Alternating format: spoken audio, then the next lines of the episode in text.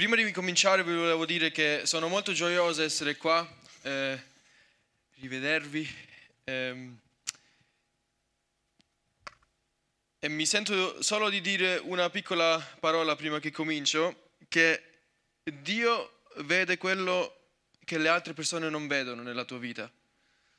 Ehm, e ti voglio incoraggiare che non, non sempre le persone vedono quello che tu veramente fai, quanto preghi, quanto sei nella stanza e pensi alle altre persone e preghi, però Dio lo sa, Dio lo vede e ti volevo incoraggiare eh, e spero che lo puoi portare con te.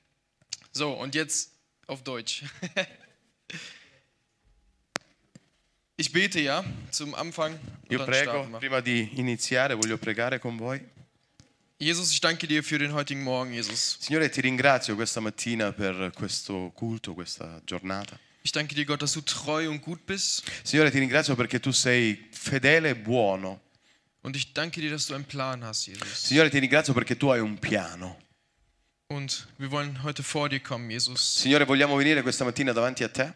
Und deswegen haben wir unsere Häuser verlassen und haben uns hier getroffen, Signore, per questo ci siamo incontrati, lasciando le nostre case, siamo venuti qui per incontrarci, um von dir zu hören. per ascoltare qualcosa che viene da parte tua. Und ich danke dir, E io ti ringrazio, dass du Signore, hier bist che sei qui, und dass deine Gegenwart hier ist, che la Jesus. tua presenza è qui, Signore, In deinem Namen, Amen. nel tuo nome. Amen. Amen. Ich äh, möchte mit euch heute Morgen aus 1. Mose 32, Kapitel 32, Vorrei leggere con voi questa mattina alcuni versi nel capitolo 32 dell'Esodo. 25 bis 27, dann den Vers 31. Allora leggeremo dal eh, capitolo 32 del- dell'Esodo i versi da 25 a 27 e poi aggiungeremo il verso 31. Und ich will wirklich kurz, ich werde mich nicht lange halten. Non voglio predicare molto questa mattina, sarà molto breve. Zwei wichtige Aspekte festhalten, was wir aus diesem Text lernen können für unser Leben. Vorrei comunicarvi due aspetti molto importanti che sono utili per la nostra vita.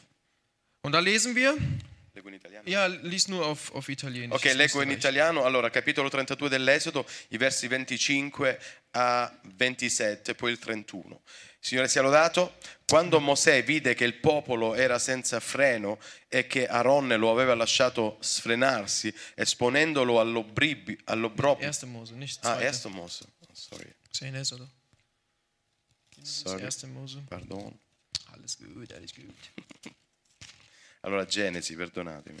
Wir sind nicht immer perfekt als Pastoren. Ne, assolutamente. Ich sowieso nicht. Ich auch nicht. Ehm, allora, scusate, è Genesi capitolo 32, dal verso 25 al verso 27. Signore sia lodato. E quando quest'uomo vide che non poteva vincerlo, gli toccò la giuntura dell'anca e la giuntura dell'anca di Giacobbe fu slogata, mentre quello lottava con lui. E l'uomo disse, lasciami andare perché spunta l'alba. E Giacobbe, non ti lascerò andare prima che tu mi abbia benedetto. L'altro gli disse, "Eh, qual è il tuo nome? Ed egli rispose, Giacobbe. Ora saltiamo al verso 31. E il sole si levò quando egli ebbe passato Peniel e Giacobbe zoppicava dall'anca.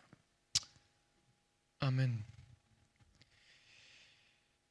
Die Geschichte von Jakob fasziniert mich, Mi affascina, mi stupisce la storia di Giacobbe.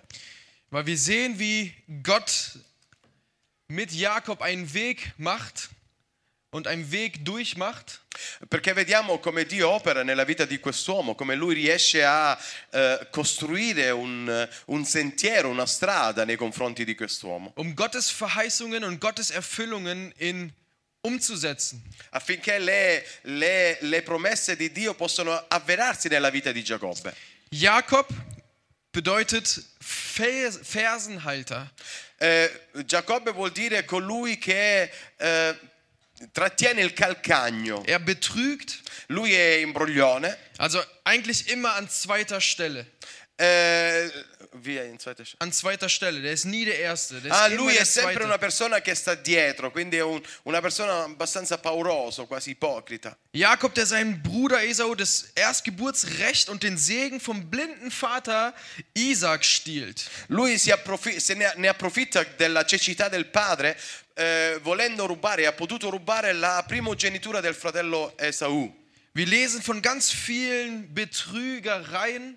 Eh, leggiamo nei suoi confronti che lui era veramente un imbroglione. Einerseits durch ihn selber, Eh, lui commetteva questi imbrogli, queste Aber cose auch- non belle. aber auch durch seinen Onkel Laban. Anche, anche Labano lo ha imbrogliato, quindi lui era imbroglione e fu imbrogliato. Ich hoffe, ihr kennt es ein bisschen. Er wollte eigentlich Rahel als Frau nehmen. Da muss er sieben Jahre lang arbeiten, schuften, bis er wirklich fast umfällt. Und dann kommt der Onkel und sagt: Nee, nee, ich gebe dir doch Lea.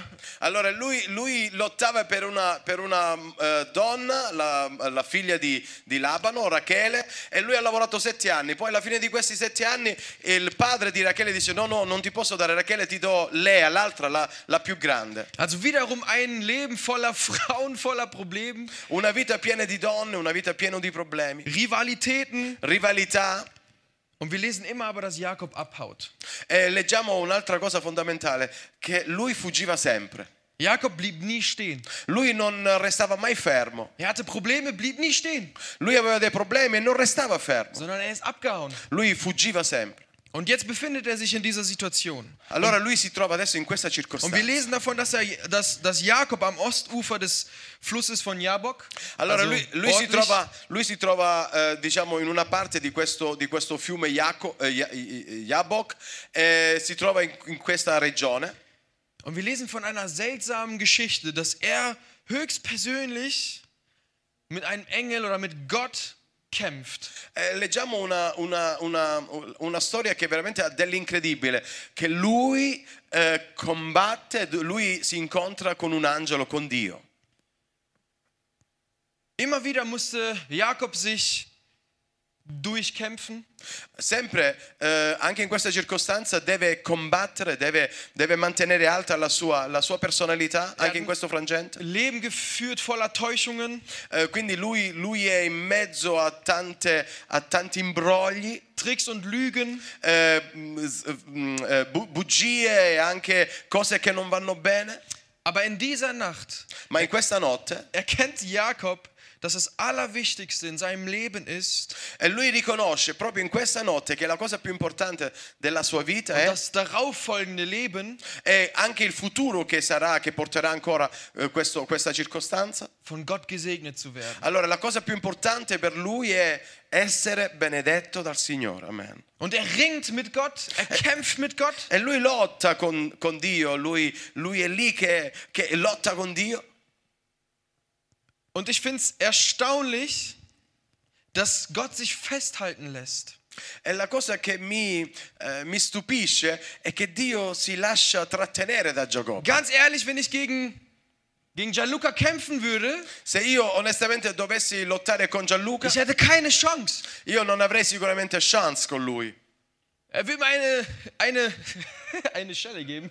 E mi, darebbe, mi potrebbe dare uno schiaffo Und ich hätte keine Chance. e io non avrei possibilità. Und ich finde es hier witzig, dass Gott höchst- höchstpersönlich Jakob erscheint Allora io mi meraviglio che Dio personalmente eh, eh, app- appare a, a Giacobbe. Ob er in Form eines Engels kam oder Gott persönlich, keine Ahnung. Non Frag mich sappiamo in quale forma Dio è apparso, ma lui è apparso. Fakt ist, dass Gott da war. Eh, il fatto, la, la realtà è che lui era là, Dio era là. Er ringt mit Gott.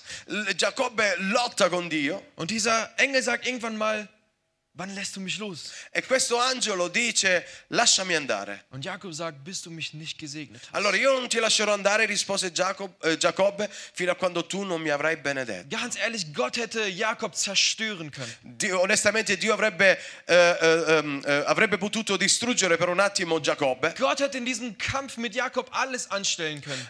In questa circostanza di lotta Dio avrebbe potuto fare ogni cosa. Aber er lässt sich festhalten. Però la cosa stupenda è che lui si lascia trattenere. Er begegnet Jakob auf Augenhöhe. Lui incontra Giacobbe all'altezza dei suoi occhi. Und das Einzige, was passiert, dass sein Hüftgelenk irgendwie komisch ist danach. E l'unica cosa che succede è che Dio eh, gli, lascia, gli lascia un segno eh, nei, nei suoi fianchi, nei suoi lombi. Und das wünsche ich mich, das wünsche ich mir in meinem Leben oft. Quante volte io mi eh, desidero per me che ciò accada. Wie oft bin ich eher Jakob, der abhaut vor Problemen? O quante volte sono come Giacobbe che eh, fugge dai suoi problemi. Wie oft bin ich so, dass ich eher aufgebe und sage, nee, ich habe keinen Bock mehr, weil es alles her zu herausfordernd ist. Quante volte i problemi mi portano così, eh, mi sfidano così tanto che vorrei lasciare ogni cosa e fuggire. Und Jakob ist da, warum? Weil er bei Esau Vergebung bekommen hat und er kommt nicht drauf klar, was er angestellt hat, dass Esau ganz locker sagt, es ist kein Problem. Allora, e, e lui è lì quella sera, che, quella notte, che ehm, eh, eh, eh, cerca il perdono di suo fratello Esaù e anche se suo fratello Esaù gli dirà non ti preoccupare, è andato tutto bene, non ti preoccupare, ma lui è lì che ancora forse è un peso troppo grande per lui. Er kommt nicht damit klar und haut ab wieder. E lui, lui non, non- non riesce a- a- ad essere d'accordo con questo e vorrebbe di nuovo fuggire. Und genau da muss er sich mit Gott beweisen. Lui dovrebbe, proprio in que- questo momento, dovrebbe un po' aprirsi davanti a Dio. Genau da hat er keine Chance mehr abzuhauen, E proprio lì in questo frangente non ha più possibilità di fuggire. sondern er fängt mit an, mit Gott zu ringen E lui comincia proprio là a lottare con Dio. und versteht, dass das Allerwichtigste in seinem Leben ist, dass er von diesem Gott gesegnet wird. E lui lì, proprio lì, dove non può più fuggire, comprende che la cosa più importante della sua vita è essere benedetto dal Signore. Auch wenn es bedeutet, dass wir ab und zu mit Gott ringen. Anche se ciò ci porterà a volte a lottare con Dio. Gott kommt damit klar, mach dir keine. Con- Dio farà ogni cosa buona, non ti preoccupare. Nee, nee, er kommt damit klar. Ah, Dio anche con questo eh, Er, eh, er wird nicht traurig. non, non sarà, non sarà disperato, non sarà triste per Er questo, wird nicht beleidigt. non, non sarà offeso. Er wird dich fragen, was willst du von mir? E lui ti domanderà cosa desideri da me. Und Jakob empfindet das als Rettung. E, e Giacobbe, ehm, eh, diciamo, questa esperienza sa- sarà per lui un'esperienza di salvezza. Er empfängt diesen Segen Lui riceve questa, questa benedizione und er sagt daraufhin, ich habe Gott von Angesicht zu Angesicht gesehen und meine Seele ist gerettet worden. e lui dirà poi, io ho visto Dio a faccia a faccia e la mia anima è stata salvata, è stata risparmiata dalla morte. Wer hat von euch mal Rettung in seinem Leben erlebt? Chi, chi di voi ha mai, avuto, ha mai avuto bisogno di salvezza ed è stato salvato? Du bist mit dem Auto stehen geblieben und ADAC kam. Per esempio quando, quando hai avuto una, un, un autopan e sei- ed è venuta la DAC a- ad aiutarti. Jemand hat, dich mal bei, hat dir beim Umzug mal geholfen. Was für eine Rettung. Ich hasse Umzüge, deswegen. Quante volte magari hai traslocato e qualcuno ti ha, ti ha aiutato al trasloco? Eh, io personalmente non mi piace traslocare. Oder ihr habt irgendwas geschenkt bekommen, was ihr unbedingt gebraucht habt und diese Person wusste das gar nicht und dachte so, boah, genau das habe ich in diesem Moment gebraucht. Per esempio, o quante volte avete avuto bisogno di qualcosa e una persona ve l'ha regalata e, e questa persona non sapeva niente di ciò, tutto ciò. Quindi Oder ihr habt eure bessere Hälfte gefunden und habt geheiratet und das war eure Rettung. quante, quante volte sicuramente avete, siete riusciti a trovare una moglie o un marito ed è stata la vostra salvezza questa? Un buon nicht, matrimonio. und wenn nicht, ist auch gut. E se non è così va bene anche così. Das sind alles Momente, wo wir Rettung erleben. Eh, sono, sono tutti questi momenti dove abbiamo sperimentato salvezza. Das Schöne ist aber Rettung im biblischen Sinne Sapete, la, la cosa bella nella parola salvezza nel senso biblico ist nicht nur die Rettung im Moment, eh, non è solo eh, eh, salvezza, quindi la soluzione al momento, sondern ist die Bewahrung im weiteren führenden è, Leben. è la, è- è la- la vita conservata, protetta anche nel futuro. Ich sage es einfach. Rettung setzt sich aus zwei griechischen Wörtern in der, im biblischen Sinne. Allora, zusammen. salvezza, salvezza si traduce nel- nella Bibbia con due parole greche, Sozu und Tereo. sozu un tereo, Das bedeutet, cioè vuol dire wir werden gerettet, Sozu, Also, Rettung erfahren Sozo vuol dire noi saremo salvati, quindi sperimenteremo la salvezza. und Tereo, wir werden behütet. E, e- e reo- tereo vuol dire noi saremo protetti, saremo, saremo accompagnati in questa salvezza. Wir werden gerettet und darauf folgt die Behütung. Allora noi saremo salvati e come, come conseguenza saremo protetti von dem, der gerettet wurde. da colui che ci ha salvati. Amen. Jakob versteht das in diesem Moment. Jakob versteht das in diesem Also, Moment. Giacobbe comprende in questo momento Er haut nicht ab. Er stellt sich den Problemen. Allora lui non se ne va, anzi lui affronta i problemi, Er will diesen Segen lui desidera questa, questa- questa benedizione und empfängt dieses Leben. e Äh, lui, dieses Segen. e lui riceve, dopo che l'ha voluto, lui riceve questa benedizione. Und ihm wird klar, dass er sich nicht braucht, in dem Moment zu verstellen, zu täuschen, zu tricksen, zu lügen, Eh, lui comprende che in questo momento non è un momento di, eh, di- di fare qualche, qualche- qualche trucco o di fare qualche, qualche cosa che non va, lui comprende questo, che è la presenza del Signore. sondern dass er selber ist, mit Gott kämpft und sagt, ich will von dir gesegnet werden. Anzi, lui comprende che in questo momento è un momento importante nella sua vita e dice, Signore, io voglio essere benedetto da te. Ein berühmter äh, Mathematiker und Philosoph, Blaise Pascal, ich weiß nicht, ob ihr es kennt, aber Pascal, Blaise Pascal, un famoso filosofo e matematico, disse questo un giorno. es ist nicht auszudenken, was Gott aus den Bruchstücken unseres Lebens machen kann, wenn wir sie ihm ganz überlassen. Allora è impensabile comprendere quello che Dio potrebbe fare dai pezzettini della nostra vita quando noi permettiamo a Dio di operare e di fare qualcosa da questi pezzettini della nostra vita. Ich kenne das gut in meinem Leben, dass ich Bruchstücke habe.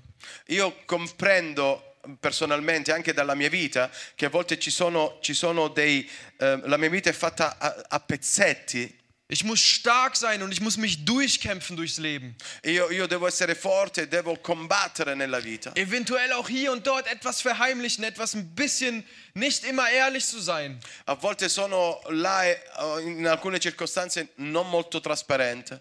Weil ich Angst habe, was Menschen denken könnten oder Angst habe, dass ich irgendwie die Kontrolle dann verliere. Eh, a volte eh, ho paura di, di- di- di manifestare alle persone che eh, ho paura anche delle persone, ma anche di perdere il controllo della mia vita. Vielleicht bin ich nicht ehrlich, weil ich eigentlich ganz tief in meinem Herzen schon ganz viele Sorgen und Ängste habe. Eh, a volte non sono onesto perché so che nella profondità della mia vita non ci sono, non ci sono, eh, non sono, non sono stato eh, leale a volte. Und genau in diesen Momenten brauche ich Gottes Rettung. E proprio in questo momento ho bisogno della salvezza Genau in divina. diesen Momenten muss ich anfangen, mit Gott zu ringen Eh, proprio in questo momento ho bisogno di lottare con Dio.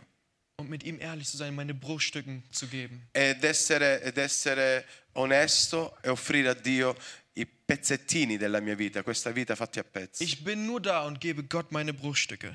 Io sono là e voglio dare a Dio la mia vita intera. Und auch wenn es ganz praktisch heißt, ich lasse Gott nicht los. E anche se deve essere in modo pratico, non voglio lasciare Und ich Dio. zwinge ihn, mich zu segnen. E io lo voglio costringere a benedirmi.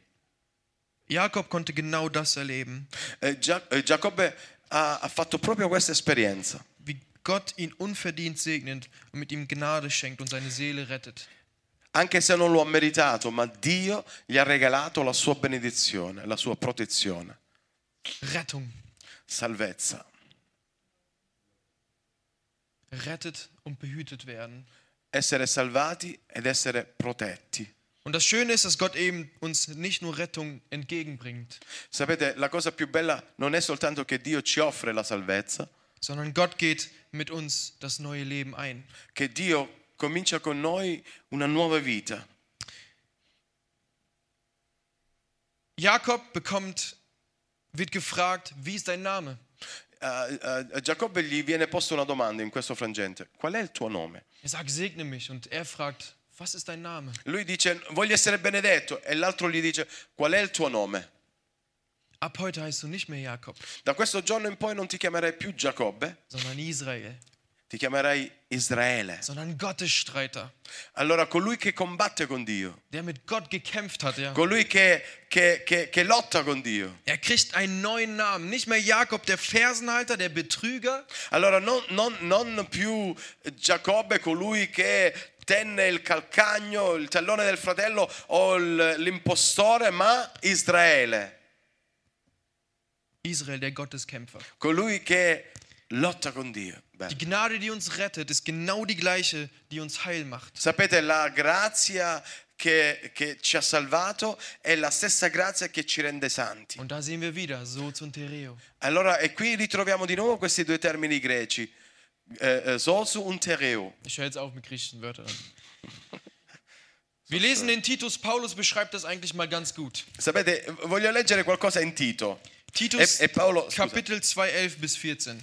Eh, eh, eh, Paolo eh, tratta un, un passaggio molto importante per, per, nei confronti di Tito, capitolo 2. Titus. Ah, Titus, Ja. capitolo 2. 11 bis 14. Eh, leggo, leggo, allora, Nur capitolo- 11, nur 11 erstmal. Eh, leggo il capitolo, eh, il- dal capitolo 2 di Tito, il verso 11. Infatti la, infatti la grazia di Dio salvifica per tutti gli uomini si è manifestata. Ja. Im Deutschen heißt es, denn es ist erschienen die heilsame Gnade Gottes allen Menschen. Also per tutti gli uomini, dice eh, la versione in tedesco, la, la- la salvifica, cioè la grazia di Dio che salva, è apparsa per tutti gli uomini. Und dabei bleibt es nicht stehen. Eh, ma eh, non, non- non- non si ferma solo là. Weil Gott lässt sich nicht nur mit ihm ringen, er lässt sich nicht nur auf, einen, auf eine Behauptung ein, sondern Allora, perché ehm, Di- Dio non si ferma solo- solamente nel frangente che noi lottiamo nei su- eh, eh, con Lui, sondern, cioè non si ferma là solamente. feiert es auch neues Leben mit ihm zu starten. Anzi, Lui ci offre la possibilità di un nuovo inizio con Lui. Jakob bleibt nicht der gleiche. Eh, Giacobbe non restò la stessa persona? Jakob bekommt einen neuen Namen Eh, Giacomo- eh, Giacobbe eh, ricevette un nuovo nome und ab da lesen wir, wie Gott bei Jakob durchgehend da ist. e poi le- leggeremo poi, eh, leggiamo nella Bibbia che da quel momento in poi Dio era sempre presente nella vita di Giacobbe. Es ist uns eine heilsame Gnade erschienen. E una una- la grazia di Dio salvifica è già apparsa per tutti quanti noi. Und was macht diese heilsame Gnade? E che fa che qual è l'effetto di questa salvezza salvifica per tutti quanti noi? Kapitel 12. E ci insegna a rinunciare. Verso 12 e ci insegna a rinunciare all'impietà e alle passioni mondane per vivere in questo mondo moderatamente, giustamente e in modo santo. Und er zieht uns, dass wir absagen den gottlosen Wesen. E lui ci, eh, la, la grazia di Dio ci, ci invita, ci dà la forza per poter vivere in modo santo. Nur ganz am Rande, ganz kurz. Solo, solo in modo molto breve. Paulus spricht hier über die Begierden der Welt. Eh, Paolo parla qui sui desideri del mondo. Nicht dieser Gedanke, wir sind jetzt gerettet und wir werden behütet und wir ziehen uns von der Welt weg und die Welt ist böse, böse, böse und wir sind die Heiligen, Heiligen, Heiligen. Allora Paolo non vuole dire qui che siamo stati salvati, siamo- veniamo protetti, quindi ci separiamo dal mondo perché noi siamo persone sante. Wir lesen in Johannes das, was zu, dieser, zu diesem Wesen der Welt dazugehört. Ich lese es nur ganz kurz. Selbstsüchtige Wünsche, die Gier nach allem, was in einem Auge fällt, das Prahlen mit Wohlstand und Macht, all dies kommt nicht von Gott, unserem Vater, sondern gehört zur Welt. Ehm, dove hai letto? 1. Johannes 2,16. Prima Giovanni 2,16.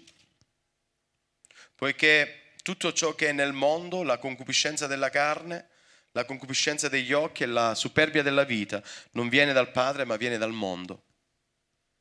Genau das ist das, wo Gott uns erzieht, nicht mehr abhängig zu, zu sein davon. Proprio qua desidera Dio eh, darci una lezione molto importante. Qua, questo non dobbiamo, non dobbiamo fare, non dobbiamo mettere in atto.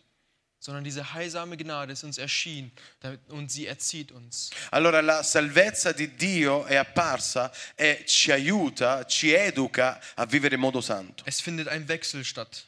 Si, eh, succede esattamente, eh, cambia qualcosa, cambia la scena. Und das lesen wir auch dann bei Jakob und so komme ich dann auch zum Schluss. Allora vorrei concludere, eh, verso- mi avvio verso la conclusione leggendovi un, un verso in Giacomo, Erst äh, Genesis, nee, Genesis. ah, Genesis, nicht Giacomo. In 1. Mose Kapitel 35, Kapitel 2.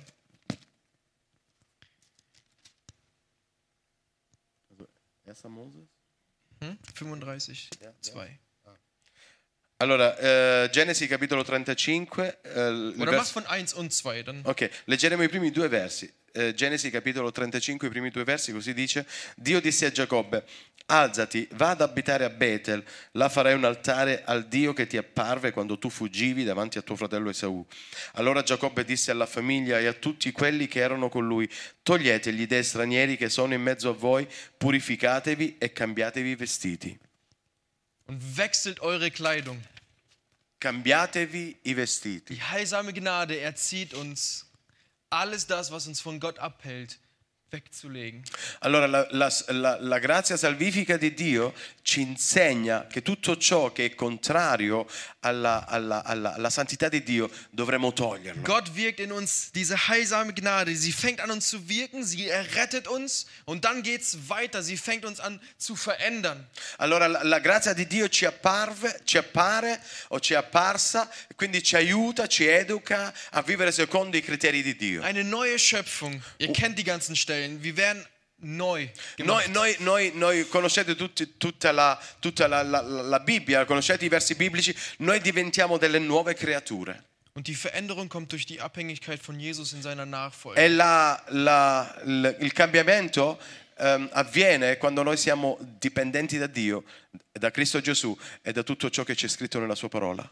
Und erst wenn wir diese beiden Sachen verstehen, E solamente quando noi riusciamo a capire queste due cose, dass Gott ein Gott der Rettung ist, che Dio è il Dio della salvezza, dass wir einen Gott haben, der neues Leben feiert, che eh, Dio è un Dio che festeggia con noi la nuova vita, können wir zu, zu Gott gehen und sagen, hier hast du meine Bruchstücke.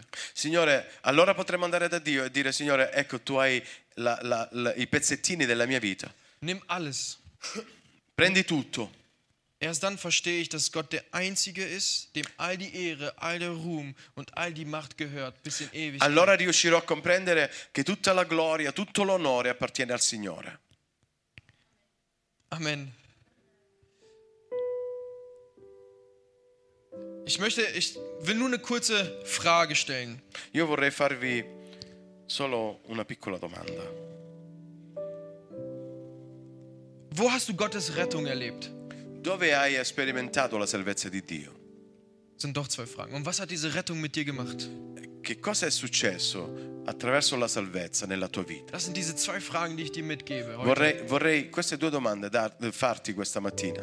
Wo hast du Rettung erlebt und was hat diese Rettung letztendlich in deinem Leben gemacht? Dove, dove, dove, in quale circostanza sei stata salvata o salvato e cosa è successo dopo questa circostanza? Wir lesen, dass durch Israel dann Volk Gottes entstanden ist. Eh, Ja, Jakob, ok, Israel. sappiamo che eh, eh, dalla, dalla Bibbia che da Israele, quindi da Giacobbe, è, è iniziato eh, Dio a costruire il suo popolo, Weil er gesegnet wurde, perché lui è stato benedetto, weil seine Seele es als Rettung empfing. Perché eh, la sua anima ha ricevuto la salvezza di Dio. Und weil er ein neues Leben bekommen hat. e, e- e lui ha, avuto, ha ricevuto una nuova vita da Dio. Von daher gebe ich dir das mit. Quindi eh, vorrei darti questo da portarti a casa oggi. Wo hast du Gottes Errettung e- erlebt und was hat diese Rettung mit dir gemacht? Dove hai sperimentato la salvezza di Dio e che è successo dopo che tu hai sperimentato questa salvezza? Vielleicht stehst du hier und sagst, ja, seitdem, Christian, bin ich ein ganz neuer Mensch. È vero, da quando ho ricevuto questo sono una persona totalmente nuova.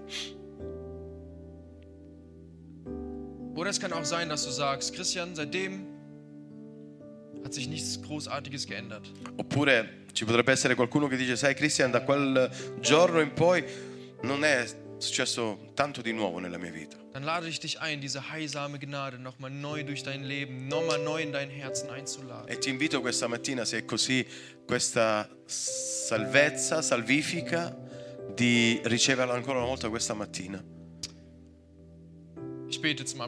Vorrei pregare con voi. Jesus, du siehst unsere Bruchstücke.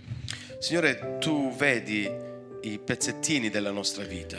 Du siehst da, wo wir Rettung erlebt haben. Signore, tu vedi dove noi siamo stati salvati, in quale circostanza. Du siehst auch die Momente, wo diese Rettung in Vergessenheit geraten ist. Probabilmente tu vedi anche, sicuramente tu vedi anche eh, s- dove abbiamo dimenticato, eh, in quale circostanza abbiamo dimenticato questa salvezza. Und da will ich beten, Jesus, dass du neu kommst, Jesus. Signore, io vorrei pregare che tu eh, ancora una volta vieni nella mia vita. Dass wir diese heilsame Gnade neu verstehen, was es bedeutet. Signore, che mi aiuti a comprendere che vuol dire eh, l'apparizione di questa grazia salvifica alla mia vita. Dass ich nicht tricksen und lügen muss, Signore, non- non voglio, non voglio più essere imbroglione come era Giacobbe, dass ich nichts verheimlichen muss, che non debba più nascondere nulla, sondern das Einzige ist mit dir zu ringen und dich festzuhalten. che l'unica cosa è lottare con te e tenerti fermo, bello nella mia vita, bis du mich segnest. fino a che tu non mi abbia benedetto. Jesus, ich danke dir, dass du wirklich gut bist. Signore, ti ringrazio che tu sei buono con Dass es noi. nicht an unseren Kräften liegt, Signore, che non eh, dipende dalle nostre forze, dalle nostre capacità, sondern dass du gut und treu bist. che tu sei, ma anzi che tu sei buono con noi, sei fedele con noi. Amen. Amen. Signore, grazie per la tua parola.